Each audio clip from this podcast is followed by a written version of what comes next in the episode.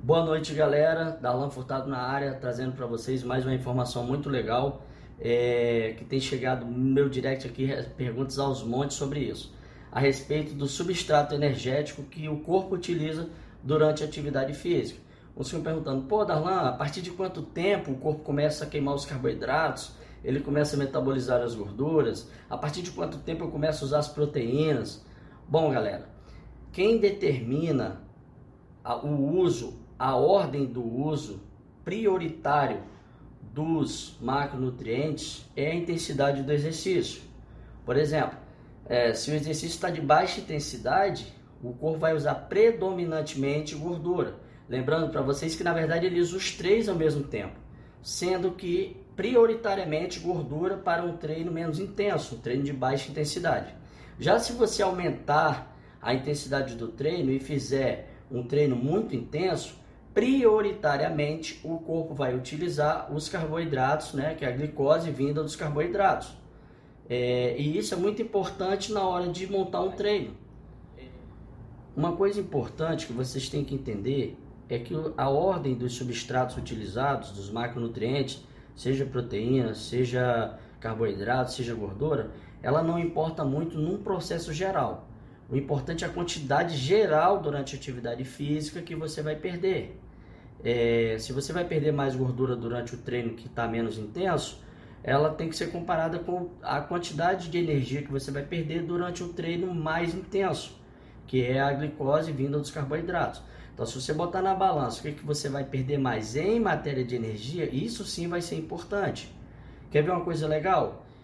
Toda atividade física tem uma coisa chamada EPOC, que é o consumo de oxigênio pós-treino. Ou seja, é a quantidade de energia que o corpo gasta para se recuperar de uma determinada atividade física. E isso é muito importante na hora de prescrever o treino.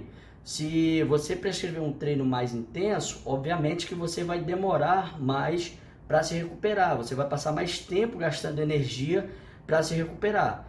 Por exemplo, se você fizer uma atividade física é, de baixa intensidade, de muito volume, você vai gastar mais energia durante uma sessão de musculação, por exemplo.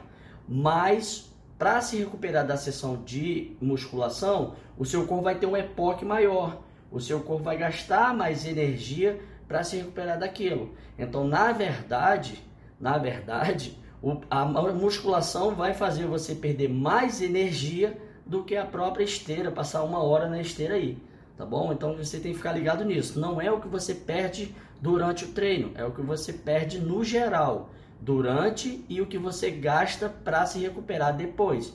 E isso vai fazer diferença no teu processo de perda de peso, de emagrecimento, seja o atleta de fisiculturismo que quer perder gordura, manter a massa muscular, então ele precisa estar também em déficit calórico, né? Isso é importantíssimo.